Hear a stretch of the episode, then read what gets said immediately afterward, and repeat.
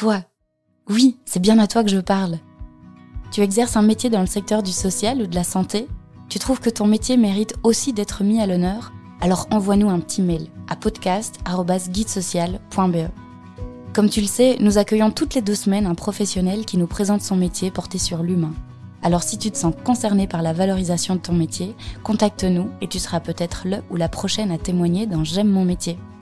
Allez maintenant, place à l'épisode.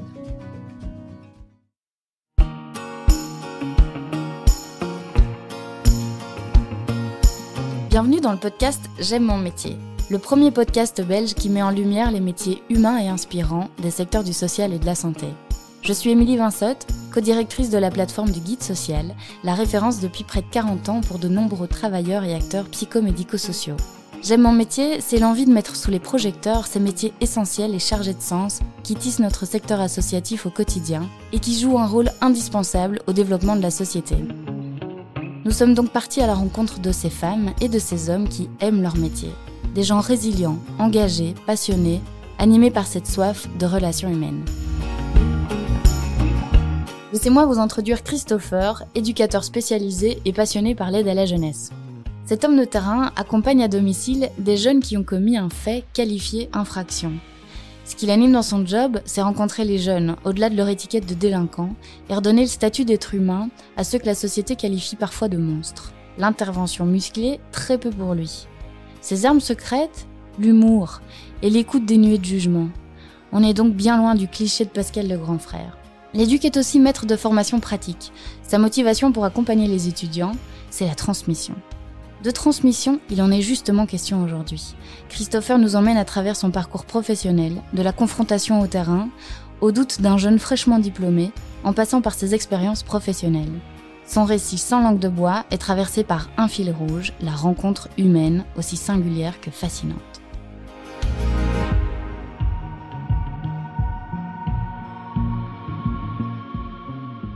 Bonjour Christopher. Bonjour Émilie. Comment tu te sens? Euh, Ça va, un peu stressé, serein et stressé en même temps. C'est un peu peut-être ambivalent, mais ça va bien se passer.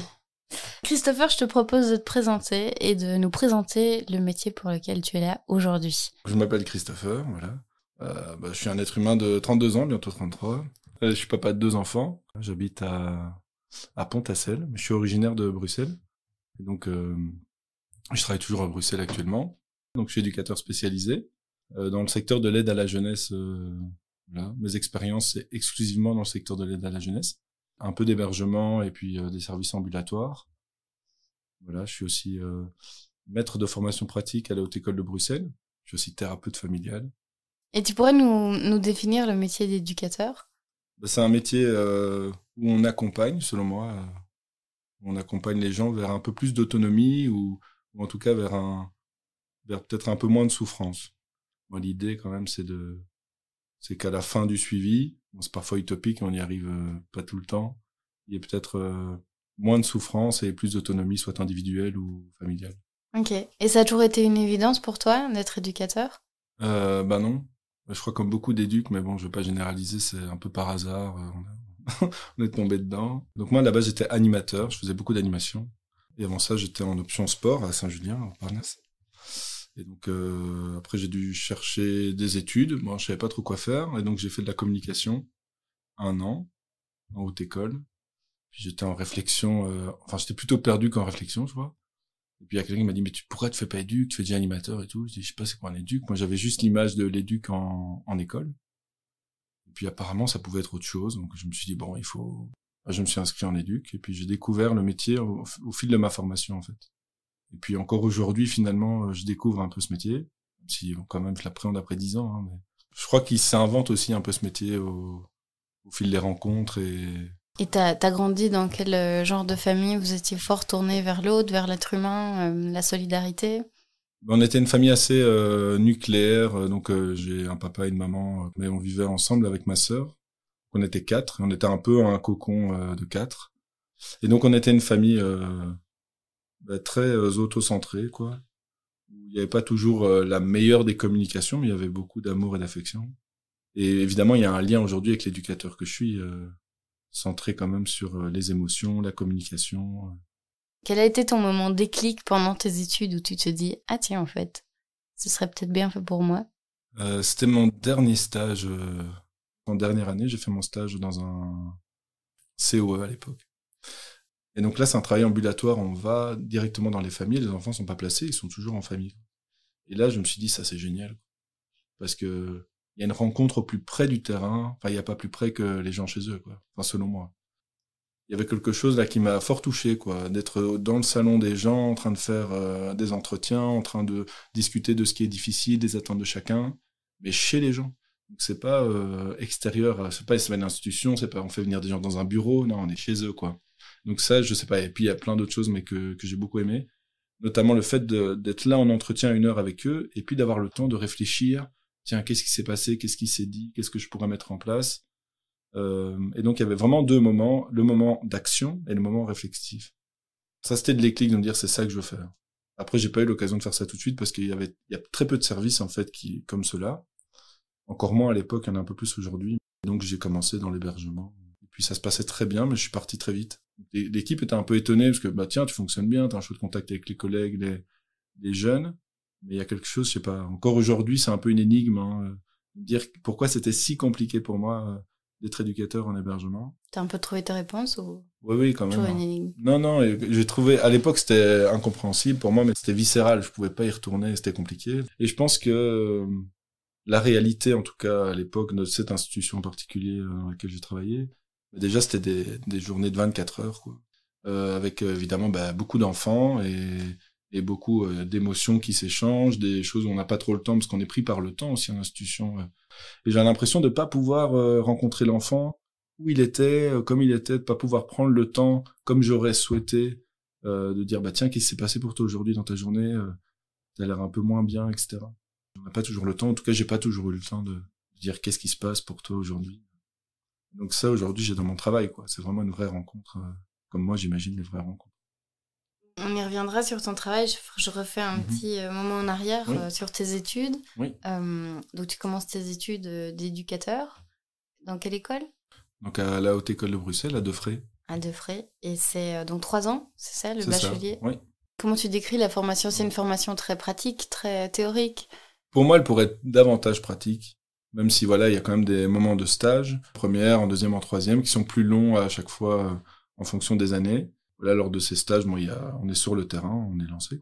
Et puis, bah, il y a des séminaires euh, qui ont lieu pendant les stages. Donc, c'est des moments où on retourne à, à frais et on peut échanger un peu avec d'autres euh, d'autres étudiants et des professeurs sur tiens, qu'est-ce qu'on vit, euh, qu'est-ce qui est compliqué, qu'est-ce qui fonctionne bien, qu'est-ce qui nous étonne. Enfin, on peut échanger sur ce qu'on vit en stage, quoi.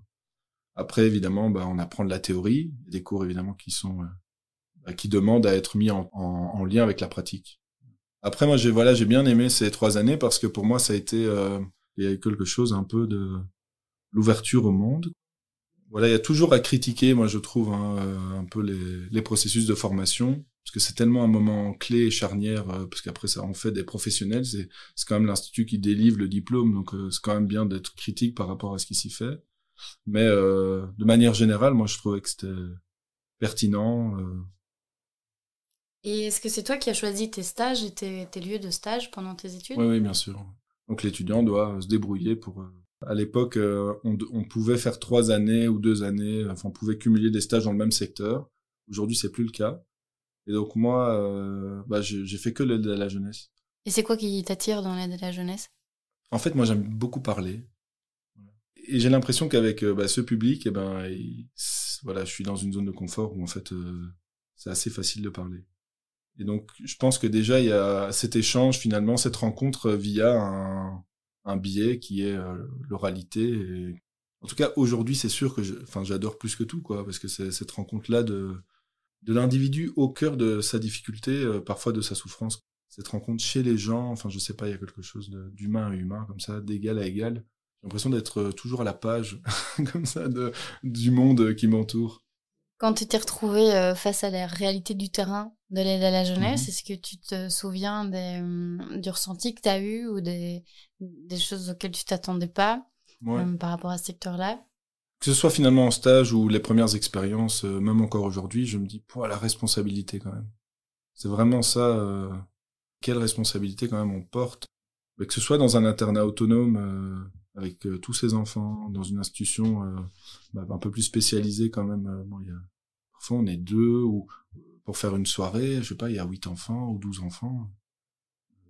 Je veux dire, mais quelle responsabilité on a finalement en tant qu'être humain de pouvoir s'occuper d'autant d'êtres humains en même temps?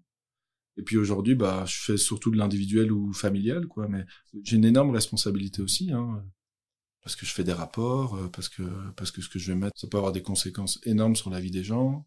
Enfin, en tout cas, moi, je suis parti de ces trois années avec un bagage théorique important, mais c'était plutôt avec une philosophie euh, presque de vie, quoi. Mais en tout cas, une philosophie de travail de l'autre au centre, euh, la rencontre de l'autre, décaler un maximum de mes préjugés, jugements tu te sentais prêt à la fin de tes études à affronter le terrain euh? Ouais, après c'est pas je suis pas prêt, c'est waouh, euh, je je crois que je me rendais compte quand même de de la de la responsabilité que ça allait revêtir euh, quand même.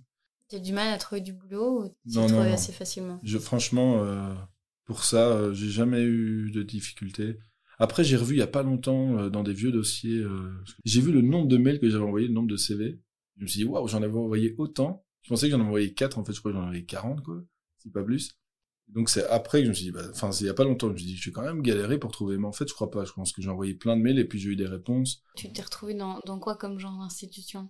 Donc à l'époque, ça s'appelait SAE, donc maintenant c'est SRG, quoi. Donc c'est des institutions où les enfants euh, passent 5 euh, à 7 jours euh, par semaine. Euh, dorment là? Dorment là, vivent là, vont à l'école et partent de là, reviennent tous les soirs. Euh, soit avec un ramassage scolaire organisé par l'institution, ou soit ils reviennent à pied, ça dépend si de leur euh, degré d'autonomie et de l'âge qu'ils ont, quoi. Euh, et puis il y en a certains qui rentrent le week-end chez eux, il y en a qui rentrent pas chez eux. Là, il y en a qui ont pas de chez eux. Voilà, je crois que la réalité de terrain, il y a beaucoup d'enfants quand même pris en charge. Pas ce terme, pris en charge. Pourquoi? Dans l'idée de prendre en charge, pour moi, il y a, bah, je prends en charge, je m'occupe intégralement de. Seul, quoi. Voilà. Déjà, il y a ce, côté solide. Voilà. Alors que finalement, bah non, en fait, il y a un réseau, il y a une famille, et comment faire pour que finalement je ne doive plus le prendre en charge? Donc, euh, bah, il parle de, de, déprise en charge. On devrait les déprendre en charge, pour être objectif. Et puis prendre en charge, je sais pas, prendre en charge. C'est prendre une charge, quoi. Je sais pas, c'est comme c'est un boulet, quoi, presque. Et donc, ça consistait euh, à quoi ton premier boulot de, de déprise en charge, du coup euh, Qu'est-ce que tu faisais concrètement dans, dans l'institution? Dans l'institution? Bah c'est beaucoup de vie quotidienne. Hein. Euh, bah, il rentre euh, de l'école, euh, il faut qu'il fasse, qu'il goûte, il faut qu'il fasse ses devoirs, il faut qu'il puisse se laver, il faut qu'il puisse ranger sa chambre, il faut qu'il puisse avoir un peu de temps pour lui. voilà, ça c'est pour un enfant, bah, il faut multiplier par 20. Voilà. Et c'est parti. On ouvre les portes et puis voilà, il y a 20 enfants qui doivent déposer ce qui a été difficile dans leur journée, euh, voilà, gérer aussi, hein, c'est aussi ça, euh, des conflits qui peuvent émerger entre des enfants présents au sein même, comme dans une fratrie, quoi. Donc il y avait quand même beaucoup, euh, voilà, de la vie quotidienne. Et d'ailleurs, c'est ça, ça, qui me dérangeait, c'était des journées très longues, moi, à l'époque. Puis je dormais sur place. Hein. Puis les nuits, elles n'étaient pas payées de la même manière, donc il y avait un peu limite du bénévolat pendant la nuit. Donc déjà, moi, ça me posait problème. Et, et puis j'aime pas trop un métier où finalement j'ai l'impression ça c'est très personnel, de faire la même chose que chez moi. Je sais pas, il y avait des éduques qui ils avaient des pantoufles, quoi, le soir. Après, bon, les éduques qui m'écoutent et qui mettent des pantoufles, évidemment, je les juge pas. Mais je dis, moi, c'était très difficile de venir avec, ouais, ce n'est pas grave. Mais je veux dire, il y a quelque chose, moi, qui était difficile. Il y avait peut-être trop de mon intimité, comme ça, que je devais rejouer dans l'institution. Et donc, moi, je préfère, euh, quand les choses sont un peu scindées, même si, voilà, je suis en entretien, je suis comme je suis, le même. Enfin, je veux dire, je suis pas schizophrène, quoi. Enfin, je veux dire. Euh, Toi, ça ne te convenait pas. C'est ça, ça me convenait pas. Il y avait pas une frontière assez claire entre euh, euh, voilà la vie privée et la vie professionnelle, et puis des journées très longues, du coup coupées quand même longtemps de mon chez moi, de mes repères. Tu te souviens avoir appris quelque chose, avoir ajouté des, un peu des cordes à ton arc à ce moment-là? Je pense vraiment que là, j'ai compris que moi, je voulais des rencontres euh, individuelles et rencontrer les gens. Je pas rencontrer des gens qui y sont, euh, euh, qu'est-ce qu'ils aiment bien dans la vie, d'où ils viennent, qu'est-ce qui les fait rire, qu'est-ce qui les fait pleurer, qu'est-ce qui est difficile pour eux. Une rencontre vraiment singulière, quoi. Donc à l'époque, c'était SAIE, SASE ou COE, donc il y avait deux services qui faisaient principalement l'ambulatoire dans l'aide à la jeunesse. Et je m'étais dit, si je trouve pas là-dedans, euh, bah, je, je sais pas. Je, je m'étais dit, je vais peut-être faire mécanicien, quoi. Je peux vendre des burgers. D'ailleurs, j'ai fait ça. euh, c'était mon premier emploi à signer. euh, c'était chez Quick. Et euh, d'ailleurs, quand j'ai quitté l'hébergement, je, je suis retourné au Quick, quoi. J'ai dit, voilà, en fait, il me faut un job. Parce que j'ai un loyer quand même maintenant. Qu'est-ce qui a fait que tu es retourné vers tes, tes premiers amours d'éducateur et que tu as trouvé ce, ce travail que tu fais maintenant? Mais en fait, j'avais dit, je veux faire ça dans deux services euh, COE euh, ou SAIE, c'est tout. Et un jour, il y a une annonce. J'étais au Quick. Puis je vois annonce sur le guide social, comme quoi. Euh, et euh, et j'ai dit, il faut que je postule, quoi. Et j'ai postulé, et puis j'ai... J'avais une chance sur, c'était une chance sur 300. Franchement. euh, Et donc, euh, je sais pas, c'est comme si ça m'attendait, là, je sais pas. Et donc ce, ce deuxième boulot, concrètement, euh, il consistait en quoi? Il consiste en quoi vu Ouais. encore aujourd'hui Non, j'ai rechangé. J'ai rechangé. Euh, Donc ton suis- deuxième boulot C'est ça. consistait en quoi? Mon boulot, il consistait à rencontrer des, enfants, des jeunes, quoi, aussi, et leurs familles. Il y a deux volets. Il y a l'aide volontaire et puis il y a l'aide contrainte. Donc, euh, ce service travaillait autant avec de l'aide volontaire, sous mandat du SAJ, ou, euh, ou sous mandat du tribunal de la jeunesse, et donc en aide contrainte. Et donc, c'était très diversifié. Donc, euh, on pouvait potentiellement ac- accompagner des familles qui avaient des enfants entre, âgés entre 0 et 18 ans. Je pouvais le matin faire un entretien avec une maman qui a un enfant de, de 9 mois et l'autre euh, d'un an et demi et qui a des difficultés éducatives ou qui se sent dépassé, euh, euh, je sais pas moi, dans sa gestion du quotidien ou, ou dépassé parce qu'en fait elle est fort en conflit avec son petit. euh, et l'après-midi, me retrouvais à réfléchir avec un adolescent sur sa mise en autonomie. Montre un peu deux extrêmes en point de vue d'âge et donc euh, point de vue des besoins de chacun, même si je pense que deux enfants de trois ans ont des besoins très différents. Mais euh, là, c'était quand même des réalités de vie très différentes. Comme c'est un mandat, mais on a quand même des choses à travailler, on nous impose, ou que la famille décide, quoi. Dire voilà, je veux travailler ça, ça et ça, quoi. C'est pas nous qui, qui, qui nommons ce qu'on souhaite travailler. J'imagine qu'on se forme aussi petit à petit en fonction des expériences et des enfants euh, qu'on suit. Euh, tu te souviens avoir appris quelque chose de particulier pendant cette époque? Donc je suis resté là six ans quand même. Cette expérience m'a beaucoup appris au niveau de tiens, qu'est-ce qu'une équipe euh, euh, Tiens, qu'est-ce qui peut fragiliser les équipes euh, Tiens, qu'est-ce qui peut être ressource dans une équipe Donc il y a tout le volet un peu équipe et institutionnel. Mais il y a quelque chose, je trouve, qui est plus marquant quand on va chez les gens. Quand même, si je m'installais dans un salon respectif, il y a quand même quelque chose de plus waouh. Je trouve que ça met plus en lumière encore la singularité des gens, leur réalité. euh, il y a quelque chose de plus prenant, je trouve. Et je crois que ce, premier job m'a vraiment permis encore plus de comprendre que, en fait, chaque être humain est vraiment singulier, qu'on peut vivre avec des visions du monde, mais totalement différentes les unes des autres. Imposer finalement ma vision du monde, de, ah bah oui, on peut trouver un job assez facilement. C'est un peu Macron, il suffit de traverser la rue, quoi. Bah non, en fait. Après, je n'adhère pas évidemment à ça. Bah non, en fait, c'est pas la réalité de tout le monde. Parce qu'on a des parcours de vie différents, parce qu'on est tous différents, parce qu'on a des attentes différentes, parce que, parce qu'en fait, on est différents. Je- Enfin, j'ai grandi avec une famille, on est quatre et voilà, on a un appartement. En fait, hein, il y a des gens, ils sont 15. Il y a des gens, une famille, euh, c'est encore plus grand. Une, une jeune famille, c'est deux. Euh, un salon, pour moi, bah, ça doit avoir, je sais pas, une table, des chaises, euh, je sais pas, moi, un canapé. En fait, pas du tout. Il y a des gens, ils ont rien dans leur salon. Euh, il y a des gens qui ont pas de, de table. Je veux dire, moi, le repas, on mangeait tous les soirs à quatre, à table. Et en fait, non, il y a des gens, ils ont pas de table chez eux. Gens, euh, il faut demander les chaises aux voisins pour faire l'entretien assis. euh, voilà. Et donc, je sais pas, il y a quelque chose un peu d'une rencontre au plus, au plus près d'être humain. Après, c'est un peu superficiel, une tape à table. Bon, mais en même temps, cette tape à table, elle vient dire quelque chose de la personne. Et les entretiens permettent d'aller, je trouve, parfois, souvent, jusque là. Enfin, un peu plus loin que juste, il n'y a pas de table, ok. Et toi, quelles sont tes qualités qui te permettent justement de t'adapter à, à chaque situation et de bien faire ton travail en fonction de tous ces profils euh, si différents? Bah, je crois que la première, c'est le non-jugement, même si on juge tous, quoi. Je sais pas, moi, je vois, il n'y a pas de table ici. C'est bizarre. Voilà, je suis dans le jugement. Après, c'est de m'en rendre compte, quoi. Mais c'est d'être dans une position de non-jugement euh, intellectuel, euh, enfin relationnel. Je pense aussi qu'il y a l'intérêt pour l'autre.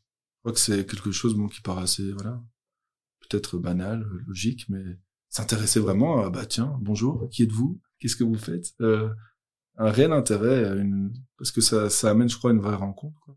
Tu as quel genre de, de professionnel Ouais. à tes côtés? Donc euh, là, donc, il peut y avoir des assistants sociaux, euh, des psychologues aussi. Et donc c'est ça aussi, bon, mon éducateur spécialisé, euh, on fait parfois le même job, enfin moi je fais le même job que des gens qui ont fait assistants sociaux, quoi. Je veux dire, on pourrait pas les différencier, on est dans le même service, on, on, partage les mêmes locaux et on, on, aurait, on peut accompagner la même famille.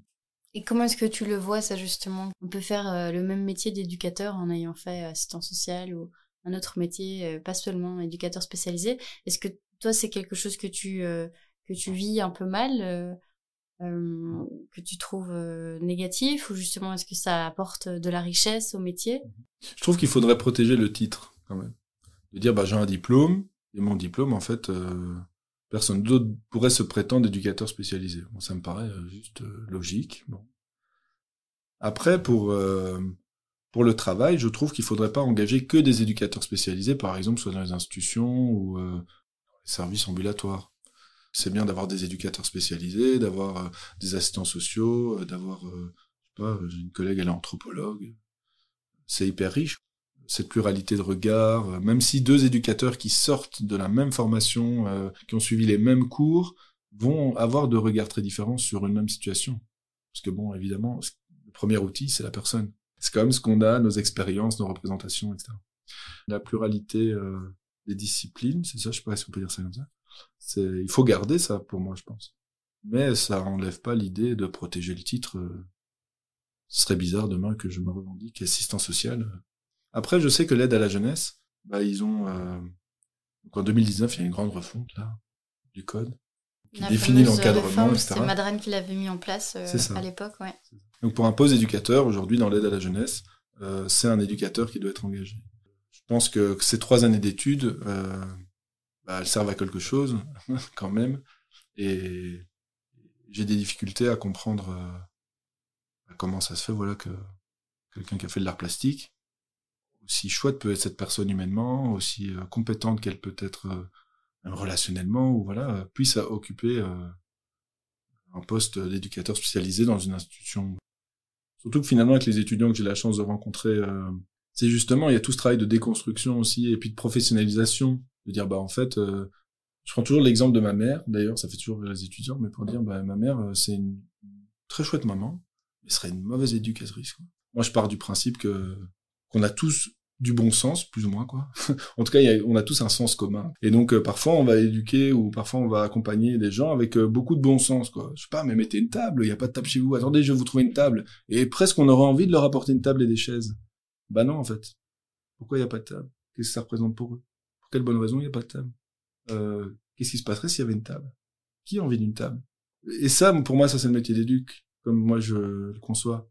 Et c'est alors que ma mère, elle rentrerait, elle dit bah il faut des tables et des chaises. Oh les pauvres gens, ils ont pas beaucoup d'argent, on on va leur offrir, on va leur apporter.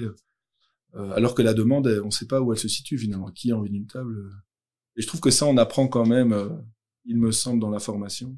Est-ce que le fait de ne pas reconnaître le titre d'éducateur au niveau institutionnel, est-ce que tu, tu le ressens, enfin tu le disais, c'est un peu dévalorisant aussi par rapport à la formation que vous avez eue. Est-ce que cette dévalorisation, tu la ressens aussi euh, en société? Est-ce que tu as l'impression que le métier est mal perçu ou mal méconnu Ouais, je pense qu'il est méconnu en fait. Euh, j'ai ce sentiment-là. Les gens, bon, évidemment, ils ont leur euh, vision de c'est quoi un éducateur. S'ils ont été, souvent, c'est l'éducateur scolaire, c'est ce qui revient le plus souvent. Est-ce qu'il y a un cliché euh, qu'on te dit, ah tiens, éducateur, c'est comme ça euh. Euh, ben, En fait, aujourd'hui, ben, je travaille du coup dans l'aide contrainte avec des mineurs du coup, qui ont commis des, un fait qualifié infraction. Et du coup, ben, il y a le cliché de Pascal le grand frère. Quoi. Ça, c'est souvent. Donc bon, on voit pas ma carrure ici. je n'ai pas du tout l'apparence de Pascal le grand frère. Et donc, il y a parfois ce cliché-là, des parents qui voudraient quelqu'un, voilà, vraiment, voilà, qui fasse comprendre à leur fils dans l'action, dans le faire, quoi. Euh, ou parfois les mandants, quoi. Hein, ça peut même arriver, hein, malheureusement, mais c'est un mandant qui ont encore l'image euh, ou qui vont présenter comme ça la famille pour que la famille comprenne bien, quoi. Je pense que le mandant, il a quand même en tête qu'on n'est pas Pascal le grand frère, mais pour que la famille comprenne que voilà, ça va être une aide à domicile, euh, voilà, ça va bouger quoi. c'est quoi tes atouts à toi alors euh, euh, si t'as pas la carrure ouais, c'est pas les muscles quoi. franchement.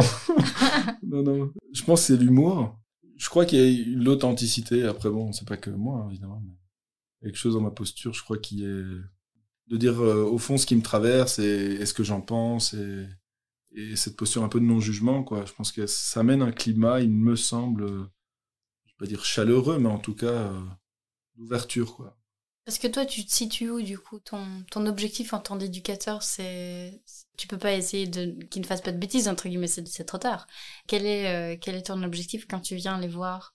Bah, Mon objectif, c'est d'essayer de comprendre la situation et essayer peut-être, hein, parce que c'est compliqué, hein, de comprendre les raisons qui ont fait que bah, y a eu ce passage euh, à l'acte. On est obligé de passer par l'acte pour dire quelque chose. Passage par l'acte, c'est ok, il passe par l'acte pour signifier quelque chose. Et donc c'est s'intéresser à qu'est-ce que ça peut signifier au terme individuel, et puis en termes aussi parfois familial. Qu'est-ce que le jeune a voulu peut-être dire à sa famille qu'il n'a pas réussi, et donc il va le dire à l'extérieur euh, pour que ce soit entendu, etc. C'est tout évidemment des, des manières de concevoir euh, les actes répréhensibles pour pouvoir travailler. Parce que donc je parlais du non-jugement et de la posture, de, non-jugement.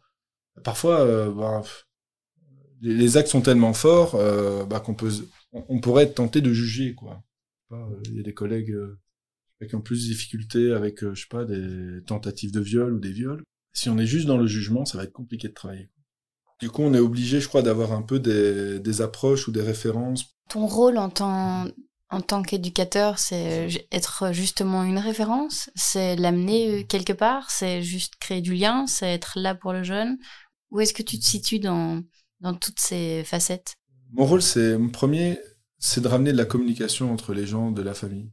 Essayer de, ramener un peu euh, la discussion pour qu'il y ait de nouveau peut-être une rencontre entre les différents membres de cette famille. Évidemment, l'objectif euh, final, mais moi je le porte pas trop sur mon dos, c'est qu'il y ait plus de faits. Que le jeune puisse exprimer autrement ou puisse comprendre les raisons qui l'ont poussé à... Une sorte de prise de conscience. Tu parlais de non-jugement, j'imagine qu'ils euh, ont un peu l'étiquette euh, du délinquant. Est-ce que c'est une étiquette que, que tu dois enlever pour pouvoir faire correctement ton travail? Est-ce que c'est une étiquette qui est, qui est collée à eux de toute façon? Comment est-ce que justement tu arrives à travailler tout en ne jugeant pas mhm. euh, directement euh, leurs faits. Mais en rencontrant la personne avant tout.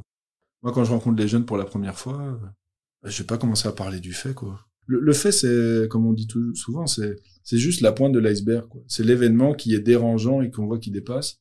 On s'intéresse pas qu'aux symptômes, on va s'intéresser à bah, qu'est-ce qui a fait qu'à un moment, bah, il y a symptômes. Donc oui, je pense qu'il y a la rencontre, de mieux comprendre, bah tiens, oui, c'est vrai que ce jeune, voilà, il est construit comme ça, il a cette pensée-là, il a cette vision du monde-là, il, il est sa réalité. Euh, quelles ont été euh, ses motivations, ses bonnes raisons à lui d'agir comme ça. Et euh, comment est-ce que tu restes motivé à, à, à, tout faire pour y arriver, justement, à essayer de comprendre ce besoin, parce que ça doit pas être si simple que ça à déceler Non, non, c'est sûr. D'ailleurs, c'est presque utopique, quoi. Parce qu'on met rarement le, le doigt sur Ah ben, c'est tel besoin. Puis même si on y arrive, il y a une phrase d'Oslo que j'aime beaucoup aussi, c'est que comprendre n'est pas résoudre. Quoi. C'est que, ok, bah, j'ai compris, tu avais un besoin d'appartenance. Ok, bon, bah, le dossier est clôturé. Bah non, en fait. Mais juste à, l'entrée, euh, enfin, je sais pas, au début peut-être du travail, quoi. Et donc, il y a deux aspects comme ça, selon moi. Il y a la compréhension. C'est très intellectuel, quoi, finalement. Comprendre qu'est-ce qui s'est passé, pourquoi, quelle bonne raison, etc. Et puis, il y a tout l'aspect, finalement, euh, relationnel. On distingue le, contenu et la relation. Le contenu, ça va être tout ce qui va être dit, intellectualisé, on va essayer de comprendre. Et puis il y a tout le volet relationnel. Qu'est-ce qu'on vit? Euh, La vraie rencontre, euh, l'empathie. Tiens, tu m'as planté euh, au dernier rendez-vous, t'es pas venu. tiens, moi je suis un peu, je sais pas, je peux exprimer peut-être. Je suis un peu déçu, je suis un peu étonné, je suis un peu, enfin, ce qui se vit dans la relation. Tiens, aujourd'hui je te sens de mauvaise humeur. Tiens, qu'est-ce qui se passe? Puis le jeune, il va venir au rendez-vous, je vais venir chez lui, et qu'est-ce que ça va provoquer chez lui? Il y a des choses sur lesquelles on n'a pas d'emprise et, qui peuvent modifier l'individu. Je sais pas. Je pense que toutes les rencontres modifient un peu les gens. Soit les confortent dans la vision qu'ils ont du monde et d'eux-mêmes, soit ça les modifie un peu. Et en sachant ça, qu'est-ce qui continue à te motiver justement dans les, situations plus compliquées? Et je me dis, bah, je, peut-être je vais être une, peut-être une expérience euh, humaine euh, positive. Voilà. En fait, c'est déjà génial, quoi. Mais en tout cas, on peut pas, je crois, ressortir indemne d'une d'une rencontre. Et donc moi, oui, je, crois que je m'appuie fort là-dessus plus que sur le, le résultat. Donc le, le mandant, il est très euh, bon les points. Est-ce qu'il va à l'école maintenant? Bah non, il va toujours pas à l'école. Ah mince. Il y a beaucoup quand même la pointe de l'iceberg. Et bon, euh, le problème c'est l'école, le problème c'est la relation avec sa mère, le problème c'est ça. Il faut que ce soit lisse à l'horizon. C'est un peu la réalité. Quoi. Donc, moi, je me mets pas une pression que ce soit lisse à l'horizon après un an de travail au maximum, parce qu'on peut les accompagner un an maximum. Mais je me dis, bah en fait, on va vivre la relation. En fait. C'est ça qui t'épanouit, toi, au quotidien, dans ton, dans ton ouais, métier ouais, bien sûr. Ouais. je sais pas répondre. La rencontre plus que le résultat. Quoi. Ouais, bien sûr, vraiment. Et puis, bah voilà, en mettant du sens dans la rencontre. Après, on... enfin, on prend parfois le café. Les gens ils sont parfois super. Hein. Ils nous font un petit café tout. Mais l'idée, c'est pas juste de boire le café avec les gens. Quoi. C'est bon, on va parler des choses peut-être qui sont difficiles. On va peut-être parler de choses dont vous avez peut-être pas très envie de parler. Euh, on va pas forcer les portes, hein, mais on va pouvoir en discuter. Et puis finalement, bah, quand la relation elle s'établit et que le lien il, il, commence à vraiment à se tisser, bah, il y, a moyen de venir discuter de choses qui sont euh, finalement très intimes pour les gens. Parce que quand même, euh, déjà venir chez eux dans leur salon, c'est déjà hyper, euh, pas dire intrusif, mais un peu quoi. C'est la règle du jeu, c'est on vient chez vous. Il ah y a pas, y a pas vous êtes d'accord ou pas d'accord. Alors moi, le premier entretien, je le fais au bureau, comme ça, quand même quelque chose un peu, vous avez vu chez moi, entre guillemets, je vais venir chez vous. Mais euh, c'est très intrusif quand même. Dans l'intimité des gens. J'allais y venir aux limites justement. Comment est-ce que tu les poses et jusqu'où tu vas et comment tu définis tes limites? Est-ce que tu as besoin de définir des limites euh, pour vraiment faire la part des choses entre ta vie euh, perso et ta vie euh, professionnelle? Mais Le confinement a bougé pas mal de choses. Hein. Euh, avant, c'était plus clair pour moi. J'étais au travail, j'étais au travail, je quittais le travail, je n'existais plus. J'avais besoin d'une scission claire. Moi, je suis chez moi, je suis chez moi, j'existe plus. Quoi. Du coup, ça, c'était une limite pour moi qui était difficile. Un virage assez difficile à, à manœuvrer. Quoi. Parce que c'était très clair dans ma tête. Je quitte, si j'habite plus Bruxelles maintenant, je quitte Bruxelles, je suis plus au travail. Donc là, j'ai dû changer cette règle-là. Euh, après, quand je dois décompresser, euh, ce qui aide beaucoup aussi, c'est les collègues. Quoi. Pouvoir euh, passer au bureau, discuter, dire ah, là j'ai une situation un peu compliquée, ou les réunions comme j'avais ce matin. Donc là aujourd'hui, ah, tu, oui, accompagnes, euh, tu accompagnes les, les étudiants, étudiants. Donc, en fait... à deux frais. Et à raison de combien de temps par semaine? Non, c'est par, par an et c'est euh, 70 heures par an. Ok. En fait, pour moi, vivre des expériences, apprendre des choses, aller à des formations, euh, apprendre à deux frais, faire quatre années après en systémique, euh, lire des bouquins, échanger, pratiquer. Pour moi, ça a pas de sens si je peux pas le transmettre. Je viens sur cette planète, je viens, si je mon truc tout seul et puis je meurs, je me sens un peu inutile. Alors pas inutile parce qu'il y a eu les relations singulières, mais je me dis, je pourrais en faire quand même quelque chose, j'ai envie de partager à ceux qui veulent bien écouter ou, lire, quoi. si je garde ça juste pour moi, ça va pas. Enfin, l'impression que c'est du gâchis, quoi. Et donc j'ai ce besoin et cette envie de transmettre, c'est ça qui donne le sens à tout en fait. Dans ma vie, euh, là, au... je pense autour de magie, donc je fais magie des cartes. Si je faisais des magies, c'est comme si je faisais des tours pour moi tout seul et puis je range le paquet. Ben non, en fait, il faut que je montre aux gens que ça, t'as vu, c'est trop cool ou ça, c'est magique. Je peux pas être magicien tout seul. Pour moi, ce serait pareil en fait. C'est une belle métaphore que j'ai jamais faite, mais faire des tours pour soi tout seul et puis les ranger et puis voilà. Mais non, en fait, on a envie de, de montrer.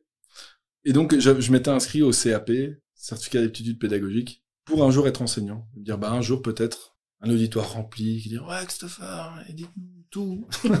un peu le truc comme ça, mégalo. Euh, j'exagère vraiment. Et puis après, il y a eu la réforme des titres et fonctions. La première année où je fais ça, quoi. Valorisation à fond du métier de l'éduc, c'est de l'ironie. Un éducateur avec un CAP ne peut rien enseigner. Donc ça m'a déprimé. J'ai arrêté, puis j'ai envoyé un mail à mon ancienne euh, psychopédagogue que j'avais en disant voilà, moi j'aimerais trop enseigner mais puis elle m'a dit, bah justement, cette année, euh, ils cherchent euh, des maîtres de formation pratique. Ok, je fais un CV, j'envoie à deux frais, on m'appelle, j'arrive. Ok, c'est bon, parfait et tout. Quand tu dis de la transmission, c'est quoi du coup? C'est les outils euh... C'est ça. Euh, c'est la philosophie. Franchement, je peux pas prétendre euh, donner une définition, c'est quoi un éducateur ou c'est quoi un bon éducatrice. Mais oui, j'avais envie de transmettre, bah tiens, euh, qu'est-ce qui, selon moi, fait sens Quelle est ma philosophie d'accompagnement Qu'est-ce que ça veut dire pour moi accompagner Qu'est-ce que ça veut dire pour moi être dans le non-jugement Comment comment faire face à des situations qui peuvent être déroutantes, compliquées émotionnellement Comment réagir dans l'instant Comment ne pas réagir, mais être en réflexion pour pouvoir agir et pas juste être dans la réaction tout le temps. Tu dis qu'il n'y a pas un ou une bonne éducateur ou éducatrice, mais quels sont quand même qu'est-ce qu'il faut de base Quels sont les, alors les traits de caractère ou les traits de personnalité que tu conseilles quand même aux étudiants d'avoir ou d'être? Bah, C'est vraiment difficile quoi, de répondre à cette question parce que je vois autour de moi, bah, quand même, il y a pas mal d'éducateurs et d'éducatrices. Ils sont tellement différents. Quoi. Il y en a qui pourraient pas coexister ensemble. Quoi.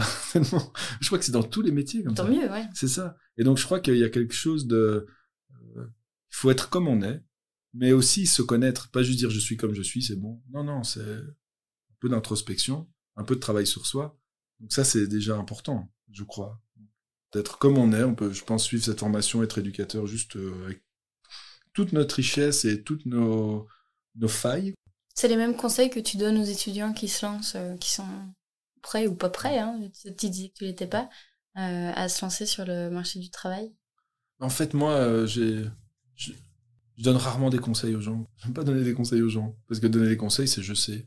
En fait, je sais pas, moi je parle juste de moi. Moi, ce qui m'aide, en fait, c'est d'être comme je suis, de pas m'encombrer avec un mince. Parfois, j'ai l'air un peu bête, euh, mince. Euh, parfois, euh, parfois je, fais des phrases hyper longues pour dire un truc tellement simple.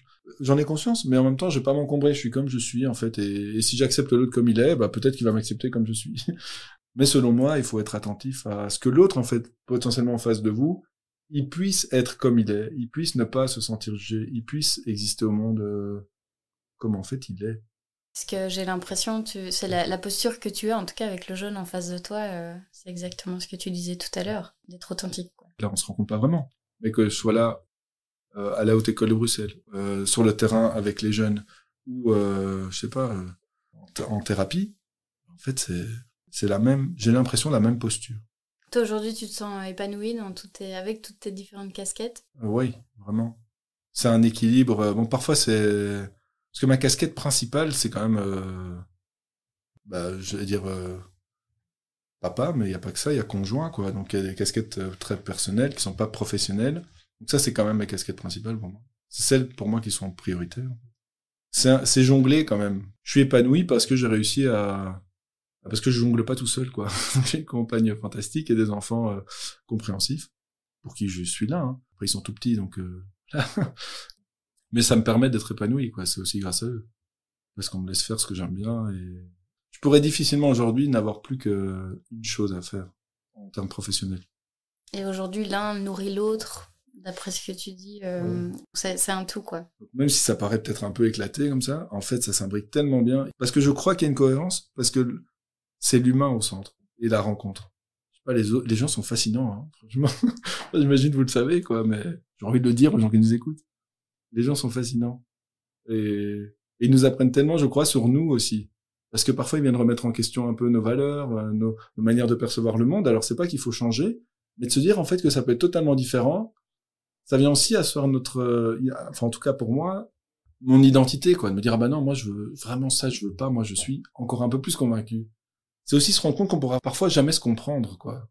C'est ça aussi. En fait, on est tellement différents, on a tellement vécu des choses différentes, on a peut-être parfois de cultures totalement opposées avec des valeurs parfois très différentes. En fait, on peut pas se comprendre. Mais quand même, on peut échanger, on peut quand même discuter. Apporter à l'autre, finalement, toi, tu, c'est ce que tu fais euh, avec les jeunes. Tu leur apportes énormément euh, dans leur parcours euh, personnel. Ouais, j'ai pas la prétention, quoi, c'est ça. Je, franchement, je, moi, je me suis en première année, je sais pas trop c'est quoi un éduc, quoi. On nous a dit, mais en fait, il n'y a pas de résultat. Hein. J'étais là, mais moi, je vais partir d'ici, quoi.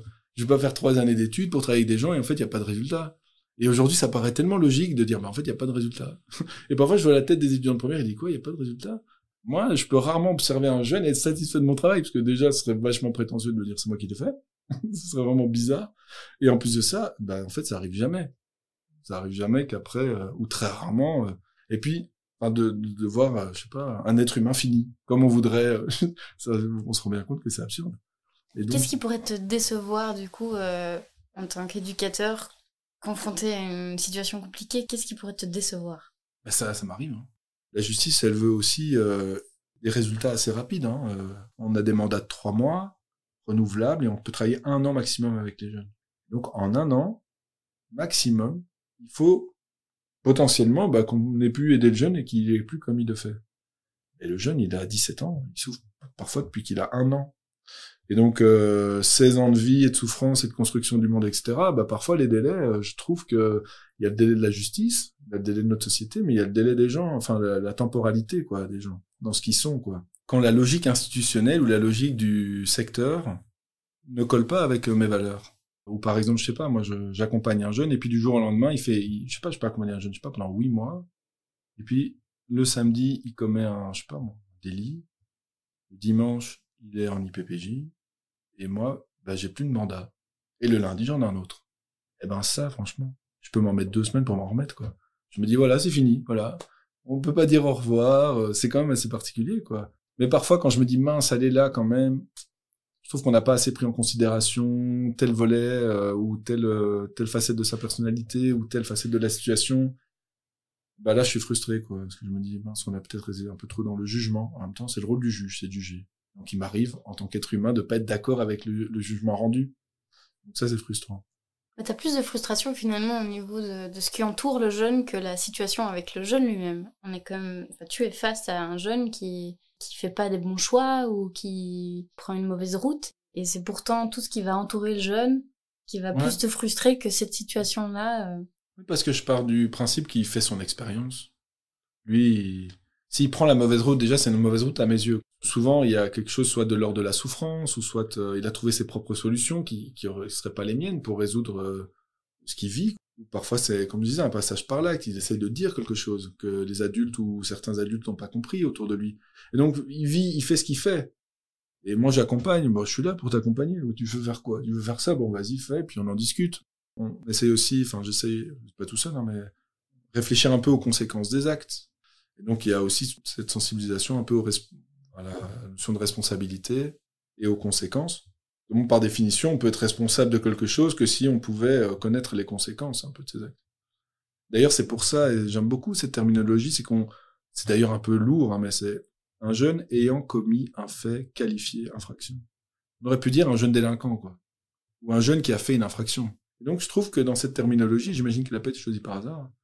Il a commis un fait il y a quelque part où il savait pas que c'est une infraction. C'est le fait qui est qualifié infraction. Mais lui, il a commis quelque chose. Donc il y a une notion un peu de responsabilité qui porte pas. Euh, voilà, on lui fait un peu porter. T'avais une connerie, tu, tu vas comprendre. Mais euh, donc non, je suis moins énervé par le comportement que les gens ont. D'ailleurs, les comportements que les gens ont, tout comportement vient signifier quelque chose. Il, dit quelque chose. Sa vie qui dit on peut pas ne pas communiquer. Donc si je fais quelque chose, je communique quelque chose à quelqu'un. Si je m'installe là, accroupi, là par terre, ce sera très bizarre, hein. mais je communique quelque chose même si j'évite toute communication. Et donc, bah, le jeune, bah, il tente de communiquer des choses, de manière certes pas adéquate, pas entendable dans notre société, mais euh, les gens, ils me frustrent pas, ils sont comme ils sont. Et au contraire, est-ce qu'il y a des situations qui t'ont rendu fier, fier d'être éducateur? Eh bien, j'ai l'impression que quand le, mandat il se termine, eh ben quand les gens, parce que les gens quand c'est fini, ils peuvent partir et ils en vont. Quoi. Sont pas du tout obligés de venir euh, vous dire au revoir spécialement ou dans le couloir, hein, ça se fait de manière très informelle. Et ben, quand les gens prennent le temps finalement de clôturer un peu cette rencontre aussi, euh, de dire merci pour tout et tout, bon même si euh, je prends le merci hein, franchement, ben, il y a quelque chose là où je suis fier quoi. Je me dis ah, bah c'est cool, c'est je suis trop content d'avoir su créer une relation qui a de la valeur et de l'importance pour les gens. C'était trop bizarre parce que il y a deux semaines d'ici, je baladais dans Bruxelles, donc avec le masque. Et sur le trajet, vraiment par hasard, je rencontre deux jeunes, mais à des moments très différents du trajet, quoi. Moi, franchement, je suis pas physionomiste, quoi. Mais là, les deux jeunes, finalement, me reconnaissent avec le masque et, euh, m'interpellent. Ah, monsieur, comment ça va? Vous allez bien? Et, donc, il y a comme ça, et il y a deux moments, le même jour, quoi. Franchement, euh, et ben, ça, franchement, j'étais super fier.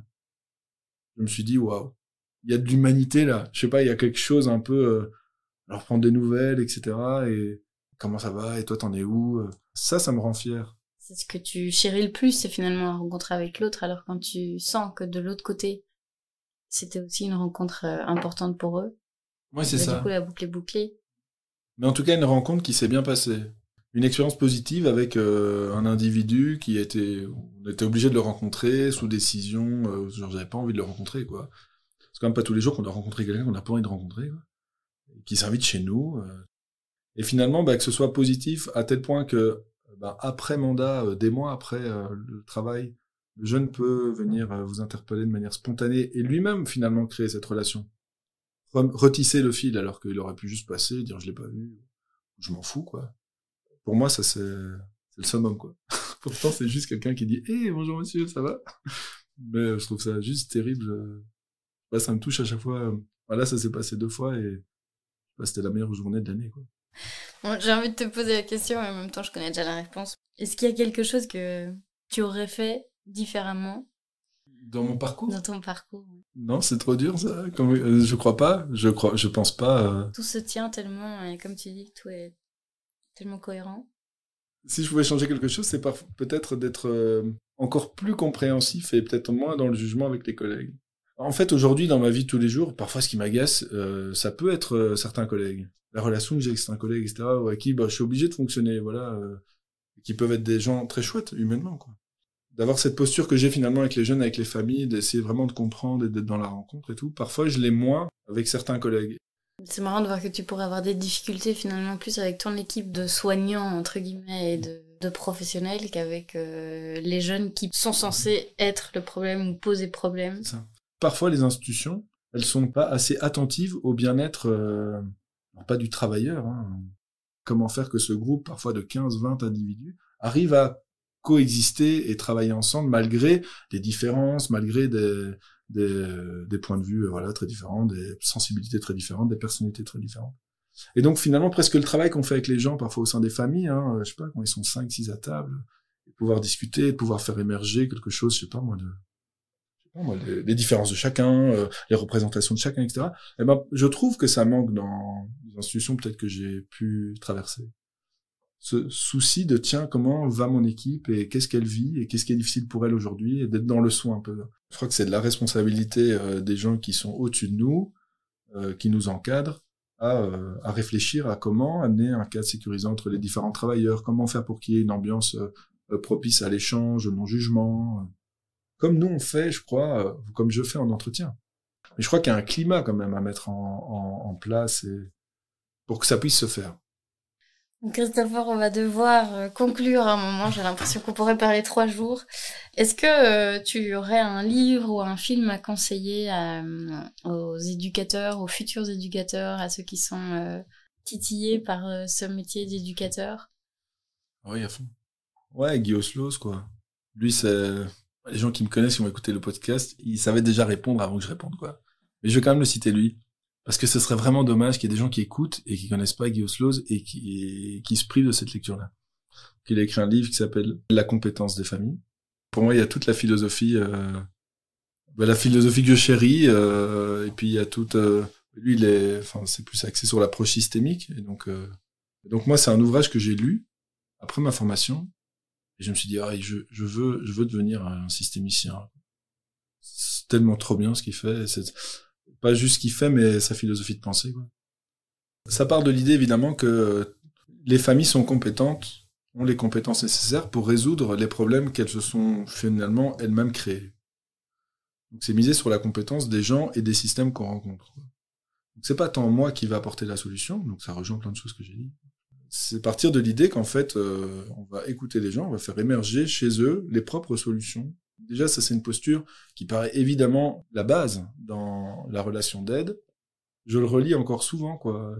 Mille merci Christopher Mais merci pour à vous, euh, ce témoignage tellement inspirant. Bonne continuation avec toutes ces casquettes. Et puis euh, merci. Merci à vous. À bientôt. Oui, à bientôt.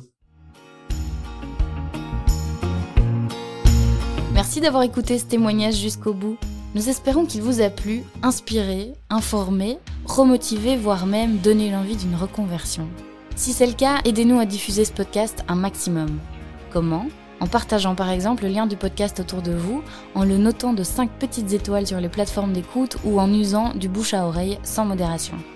Et si ces thématiques vous intéressent, n'hésitez pas à aller faire un tour sur le site du guide social ou directement sur le site de J'aime mon métier, www.j'aime-mon-métier.be. Et enfin, si vous avez une question, une suggestion ou une envie de prendre la parole, envoyez-nous un email à podcast.guidesocial.be. Merci pour votre soutien et à bientôt